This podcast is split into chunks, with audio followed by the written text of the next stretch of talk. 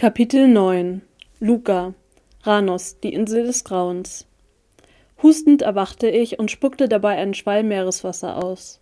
Zittrig zog ich die warme Luft ein, sie brannte wie Feuer in meiner geschundenen Lunge. Blinzelnd öffnete ich die Augen. Ein Strand, der aussah, als gehöre er zum Set von Fluch der Karibik, breitete sich vor mir aus. Der schwarze Sand war kühl und feucht und gab unter mir nach, als ich versuchte, mich aufzurichten. Eine Welle spielte über mich und das Salz brannte auf meiner geschundenen Haut. Ein Hustanfall überkam mich und zerrte an meinen letzten Kräften. Erschöpft ließ ich mich wieder in den Sand fallen und schloss flatternd meine Augen.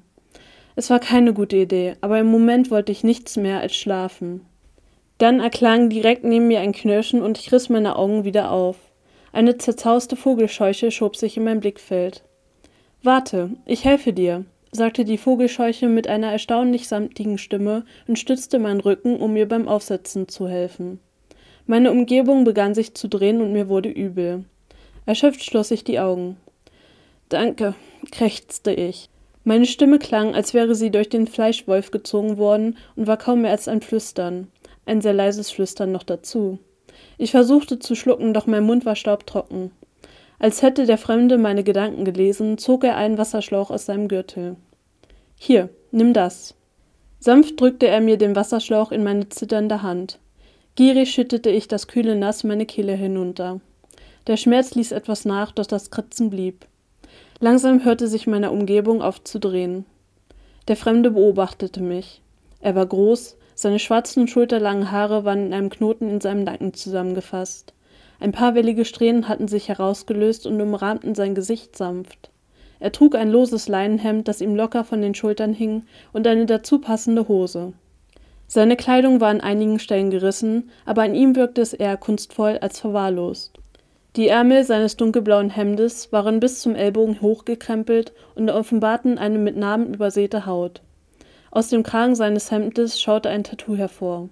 Er sah wirklich aus wie ein Pirat. Der Fremde legte den Kopf schräg und musterte mich eingehend.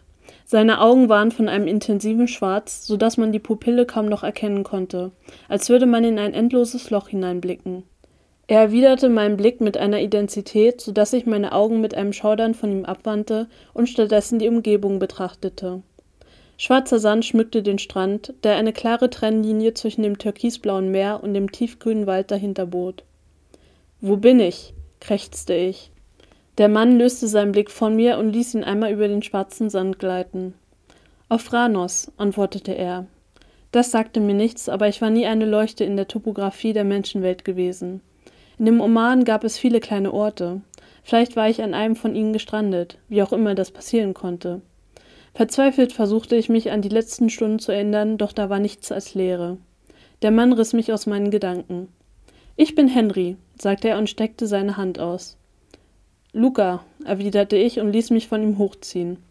Meine Muskeln protestierten lautstark, aber immerhin klappte ich nicht wieder zusammen. Henry betrachtete mich lächelnd.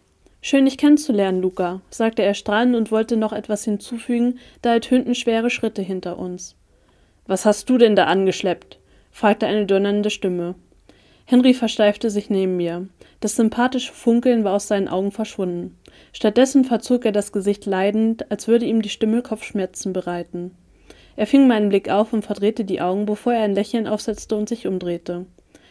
Hugo, was für eine unglaubliche Freude, dich hier anzutreffen, begrüßte Henry den Neuankömmling. Seine Stimme triefte nahezu vor Sarkasmus. Der Mann, Hugo, warf Henry einen kurzen Blick zu und grunzte, bevor er seine Augen auf mich richtete und mich misstrauisch musterte. Henry spannte sich an. Offenbar mochte er den Mann nicht besonders. Neugierig sah ich mir Hugo meinerseits genauer an. Er war groß und braun gebrannt. Seine dunklen Haare fielen ihm strähnig ins Gesicht und sahen nicht so aus, als wären sie vor kurzem gewaschen worden. Seine Kleidung war an vielen Stellen zerrissen und die ehemalige Farbe war unter dem Dreck nur noch schwer zu erahnen. Ein Messer hing ihm lose an einem improvisierten Gürtel an der Hüfte. Die Klinge blitzte in der Sonne und war wohl das sauberste an seiner Erscheinung. Der Mann musterte mich argwöhnisch aus seinen dunklen Augen und grinste dann. Dieses Grinsen ließ mir ein Schauer über den Rücken laufen. Wo kommst du denn her? fragte er. Er war mittlerweile auf uns zugeschritten, nahe genug, dass ich seinen abgestandenen Atem riechen konnte. Übelkeit stieg in mir auf. Das Wasser schwappte unruhig in meinem Magen. Er ist einer der Jungen aus dem Camp, erklärte Henry und trat einen Schritt nach vorne, so dass er zwischen Hugo und mir stand. Verwirrt hob ich meine Augenbrauen. Was für ein Camp? Hugo betrachtete eingehend mein Gesicht. Hab ihn da noch nie gesehen, grummelte er. Sag bloß, du kennst die Gesichter von unseren Rekruten, meinte Henry vermeintlich beeindruckt. Hugo machte ein Geräusch, eine Mischung zwischen einem verächtlichen Schnauben und einem freudlosen Lachen. In mir verstärkte sich der Eindruck, dass die beiden sich nicht wirklich leihen konnten und ich war mittendrin. Für mich sehen die alle gleich aus, erklärte Hugo herablassend. Dann wandte er sich mir zu. Bist du etwa weggelaufen, du kleine Ratte? Fragte er bedrohlich. Ungläubig sah ich ihn an. Der Mann, der aussah, als wäre er aus einer Gosse gekrochen, beleidigte mich? War das sein Ernst? Nein, keineswegs, Hugo, erklärte Henry sanft, bevor ich den Mund aufmachen konnte. Im Gegenteil, ich brauchte Hilfe mit einer meiner Aufgaben und habe mir kurzerhand eine der Rekruten zur Seite genommen.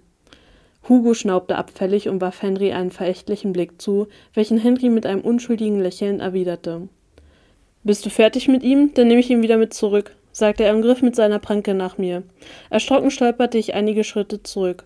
Durch die plötzliche Bewegung setzte der Schwindel wieder ein und ich schwankte, schaffte es aber, mich wieder zu fangen. Nicht nötig, ich geleite ihn zurück, sobald wir hier fertig sind, erwiderte Henry bestimmt und schob sich noch ein Stück weiter vor mich, so dass Hugo der Blick auf mich versperrt war. Ich werde euch erwarten, versprach Hugo. Seine Augen funkelten bedrohlich, bevor er sich umdrehte und mit großen Schritten davonstampfte. Eine kurze Stille legte sich über uns, bis Hugo aus unserem Blickfeld verschwunden war. Tut mir leid, dass du seine Bekanntschaft machen musstest. Er ist nicht gerade der umgänglichste Geselle, meinte Henry entschuldigend. Langsam nickte ich. Ich fühlte mich etwas überfordert mit der ganzen Situation. Henry drehte sich schwungvoll zu mir um. Wo kommst du denn her? fragte er interessiert. Ich sah mich verloren um und zuckte hilflos mit den Schultern. Ich weiß es auch nicht, flüsterte ich. Das hier war nicht der Oman, jedenfalls nicht so wie ich ihn kannte. Dort war der Sand golden und erstreckte sich über alles. Grüne Natur bekam man nur selten zu sehen und wenn dann nicht in diesem Ausmaß. Ich habe dich hier noch nie gesehen und ein neuer Rekrut bist du auch nicht. Die werden nämlich direkt zu uns gebracht, erklärte er mir und überlegte. Vielleicht ein Schiffbrüchiger? Er sah mich fragend an. Ich schüttelte den Kopf. Ich war auf keinem Schiff, erklärte ich, war mir jedoch nicht ganz sicher, ob das auch stimmte. Schließlich konnte ich mich an nichts erinnern. Es konnte ja alles Mögliche passiert sein. Henry sah mich stirnrunzelnd an. Sein Blick huschte zum Meer. Ich folgte seinem Blick. Die Sonne war bereits weit über den Himmel gewandert und hauchte das Meer in einen rötlichen Schimmer, so dass die Wellen aussahen wie Flammen, die über den Horizont tanzten. Wir sollten zurückgehen, nachts ist es hier stockduster, murmelte Henry und legte mir eine Hand auf den Rücken. Ich versteifte mich. Ich kann nicht mit dir kommen. Ich muss wieder nach Hause. Meine Eltern machen sich bestimmt schon Sorgen, sagte ich störrisch. Bei den Gedanken, wie mein Vater ausrasten würde, wenn ich unangekündigt den ganzen Tag wegblieb und dann auch zur Nacht nicht auftauchte, ließ mir ein Schauer über den Rücken laufen. Wo sind denn deine Eltern? fragte Henry und runzelte seine Stirn. Seine Hand verharrte noch immer auf meinen Rücken. Ich schüttelte sie ab. Bei meinen Großeltern. Sie wohnen in der Nähe von Maskat, antwortete ich. Maskat? Die Hauptstadt des Omans? fragte Henry misstrauisch, als versuchte er herauszufinden, ob ich ihn auf den Arm nahm. Ich nickte. Weißt du, wie ich wieder zurückkomme? Fährt hier vielleicht ein Boot ab? fragte ich und sah den Strand herunter. Die Insel war schön. Sicherlich kamen viele Touristen und irgendwo befand sich ein Hafen, wo ich ein Schiff nehmen konnte. Henrys Blicken nach zu urteilen sah ich so mitleidserregend aus, dass sie mich vielleicht sogar kostenlos mitnehmen würden. Tut mir leid, dich enttäuschen zu müssen, aber dich zurück in den Oman zu schicken, wird etwas schwieriger, als dich auf ein Boot zu setzen, sagte er vorsichtig, als wäre ich ein scheues Tier, das er nicht verschrecken wollte. Wo bin ich denn überhaupt?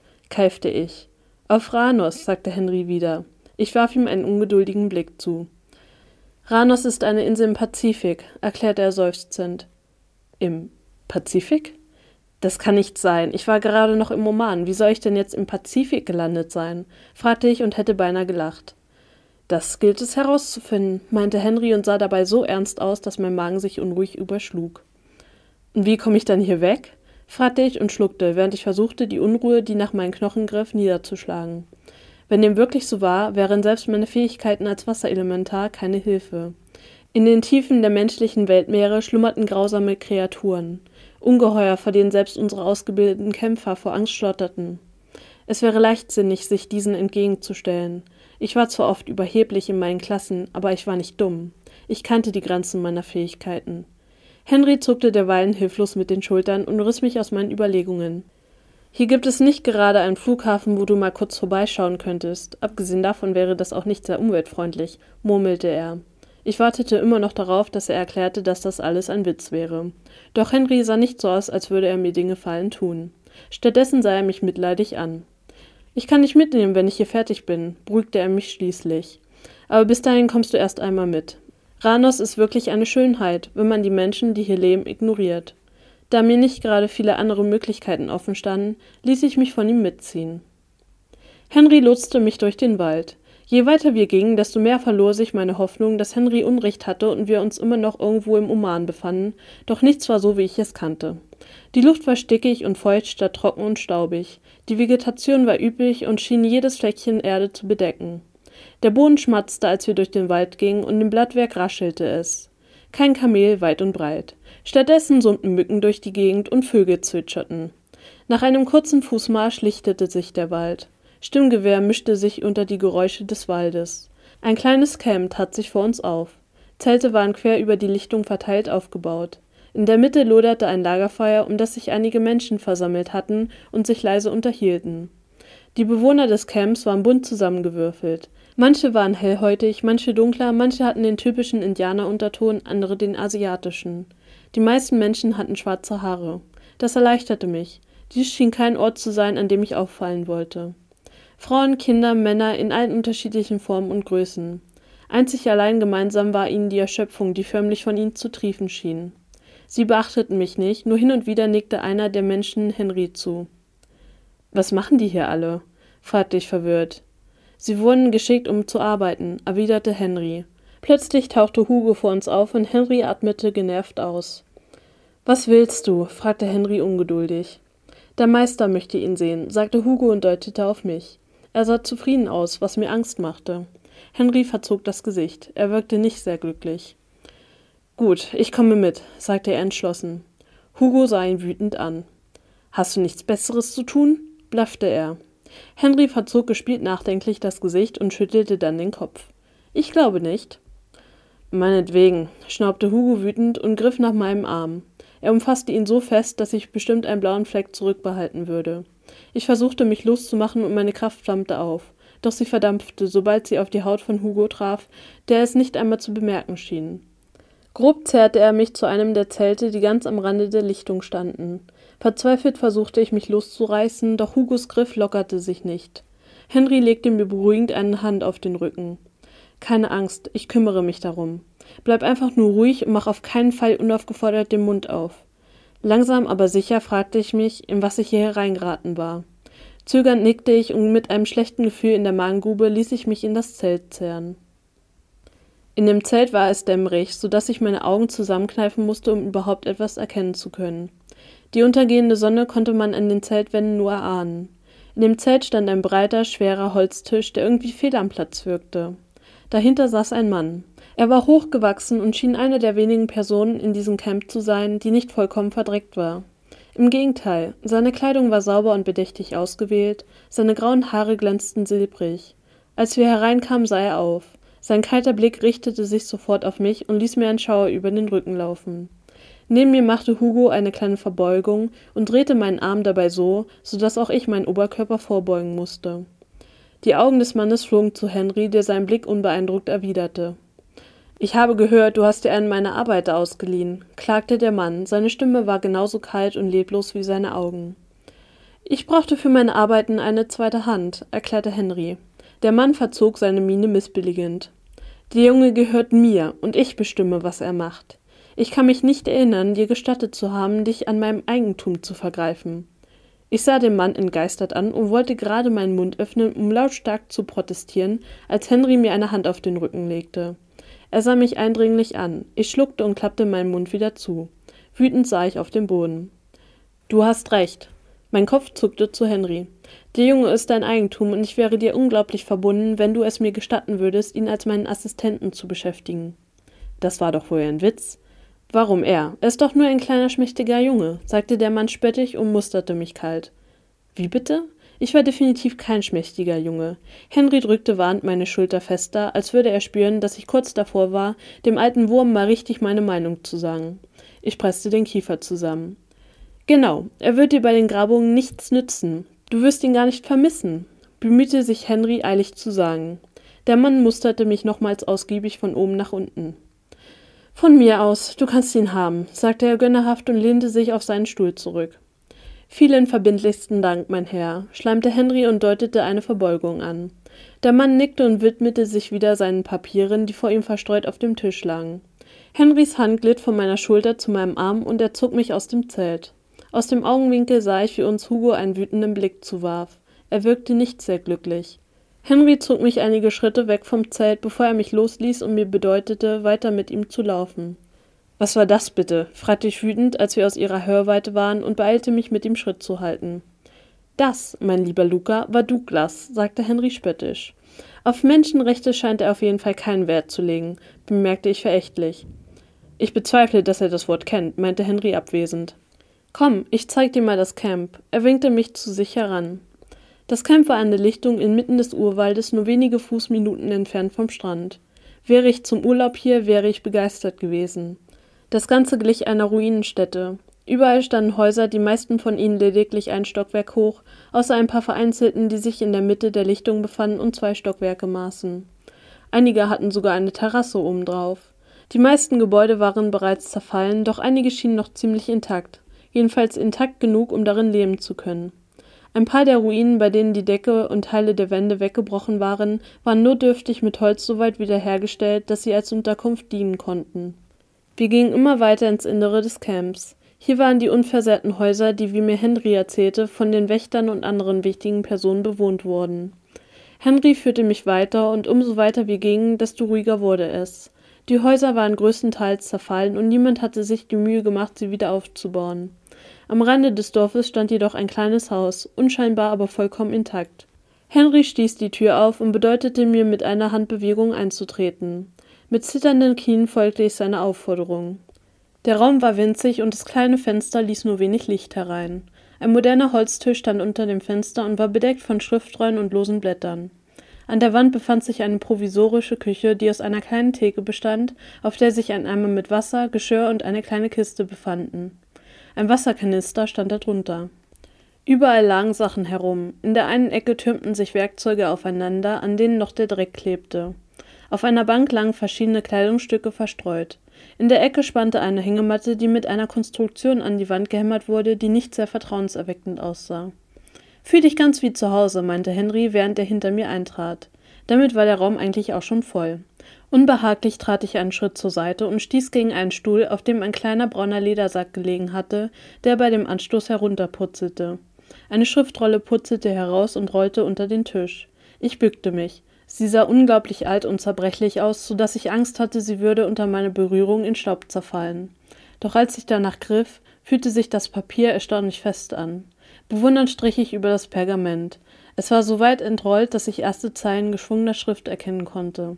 Noch ehe ich die Schrift genauer entziffern konnte, riss mir Henry das Pergament aus der Hand. Das ist privat, erklärte er mit einem Augenzwinkern, während er das Pergament in seiner Hosentasche verschwinden ließ. Noch ehe ich nachfragen konnte, drehte er sich um und fasste seinen Unterschlupf fachmännisch ins Auge. Wenn wir die Stühle etwas zur Seite räumen, können wir dir hier ein kleines Lager aufschlagen. Vielleicht finde ich noch irgendwo etwas, was wir als Unterlage verwenden können, sagte er und blickte sich suchend um, als würde sich in dem kleinen Raum plötzlich eine Matte finden. Ich brauch gar kein Lager, ich habe nicht vor, hier zu bleiben, erwiderte ich bestimmt. Ich wollte nach Hause, zu meiner Familie. Henry schien zwar nett zu sein, aber damit schien er eine Ausnahme zu bilden, und ich hatte wirklich keine Lust, noch länger in dem Dorf zu bleiben, wo ich wie ein Sklave behandelt wurde. Was machst du hier überhaupt? fragte ich und nahm die kahlen Wände in Augenschein. Eine lange Geschichte, meinte er vage. Ich wartete, doch er hielt es offenbar nicht für nötig, das weiter auszuführen. Die wäre? fragte ich deshalb nach. Ich bin sowas wie eine zuverlässige Quelle, erklärte er, während er in dem Schrank herumkramte. Verwirrt runzelte ich meine Stirn. Du bist also diesem Douglas unterstellt? fragte ich pikiert. Henry schnaubte. Ich bin niemanden unterstellt. Im Moment ist es jedoch das Beste, wenn er das zumindest denkt. Das erleichtert meine Arbeit ungemein, meinte er und zog eine Schachtel Cracker aus seinem Schrank. Mich beschlich das Gefühl, dass er mir etwas verheimlichte, doch beim Anblick der Cracker fiel mir auf, wie lange ich nichts mehr gegessen hatte, und mein Gehirn verabschiedete sich. Henry musste das hungrige Glitzern in meinen Augen gesehen haben. Mit einem Ratsch öffnete er die Packung und hielt sie mir hin. Ich nahm mir ein und zwang mich, ihn nicht mit einem Happen herunterzuschlingen. Henry beobachtete mich amüsiert. Nimm ruhig, ich glaube, du hast es nötiger als ich, sagte er schmunzelnd und hielt mir die ganze Packung hin. Etwas rumpelte. Blinzelnd erwachte ich und stützte mich auf. Schwärze umgab mich. Ich brauchte eine Weile, bis ich wieder wusste, wo ich mich befand. Irgendwo in einer Hütte auf einer kleinen Insel mitten im Pazifik. Es war also doch kein Traum gewesen. Fantastisch. Immerhin ließ mich mein Gedächtnis nicht vollkommen im Stich, auch wenn ich immer noch nicht wusste, wie zur Hölle ich hierher gekommen war. Das silbrige Mondlicht fiel nur schwach durch das Fenster und belichtete den Raum gerade gut genug, dass ich erkennen konnte, dass Henry nicht da war. Ich rappelte mich auf und sah mich schläfrig um. Vielleicht musste er ein nächtliches Geschäft verrichten. Da hörte ich eine Stimme, die durch das Fenster wehte. Es war Henry. Er unterhielt sich mit jemandem. Leise schlich ich mich an das Fenster und lugte heraus. Die Gestalten waren nur schemenhaft erkennbar, aber die eine war ganz sicher Henry. Der Knoten in seinem Nacken, an dem sich die Haare kräuselten, war klar zu erkennen. Ich duckte mich wieder und verharrte regungslos. Bist du dir sicher, dass es weg ist? fragte die eine Stimme gerade. Sie war männlich. Ich hielt inne. Die Stimme kam mir bekannt vor. Aber woher? Ich bin mir sicher, zischte Henry. Er klang nervös. Ich kannte ihn zwar erst seit ein paar Stunden, aber in der kurzen Zeit hatte ich ihn als einen wahren Sonnenschein kennengelernt, der die ganze Welt auf die leichte Schulter zu nehmen schien. Die Besorgnis passte nicht zu ihm. Das ist jetzt aber ungünstig, meinte die andere Stimme trocken. Henry schnaubte. Das ist mehr als ungünstig. Wir haben keine Ahnung, in wessen Besitz sich der Dolch befindet, und das macht die Aufgabe, auf ihn aufzupassen und dafür zu sorgen, dass er nicht in die falschen Hände fällt, um einige schwerer, sagte Henry gereizt. Nach den Schrittgeräuschen und dem Rascheln der Blätter zu urteilen, schien er unruhig hin und her zu gehen. Ich werde Margarete aufsuchen, sagte Henry schließlich. Ich werde es dem Rat melden. Es ist besser, wir sind für den schlimmsten Fall vorbereitet, erwiderte die andere Stimme. Ich bezweifle, dass wir darauf vorbereitet sein können, murrte Henry. Die andere Gestalt tat, als hätte er Henry nicht gehört. Die meisten Siedlungen wurden sowieso schon evakuiert wegen der ganzen Anschläge. Es wird schon richtig kuschelig bei uns, sagte die Stimme. Komm zu uns, wenn du bei Margarete warst. Am besten du bringst sie gleich mit. Wir können im Moment keinen von euch da draußen gebrauchen. Ich glaube nicht, dass wir die Priorität darstellen. Macht euch mal lieber über unsere Neuzugänge Gedanken. Margarete hat zwei weitere erwachen sehen und wir haben noch nicht einmal den davor gefunden. Mit diesen Worten entfernten sich die Schritte. Schnell kroch ich zurück in mein Nachtlager. Ich hatte gerade die Bettdecke über meine Schultern gezogen und die Augen geschlossen, als Henry hereinkam. Ohne ein Wort legte er sich in seine Hängematte und Stille legte sich über die Hütte.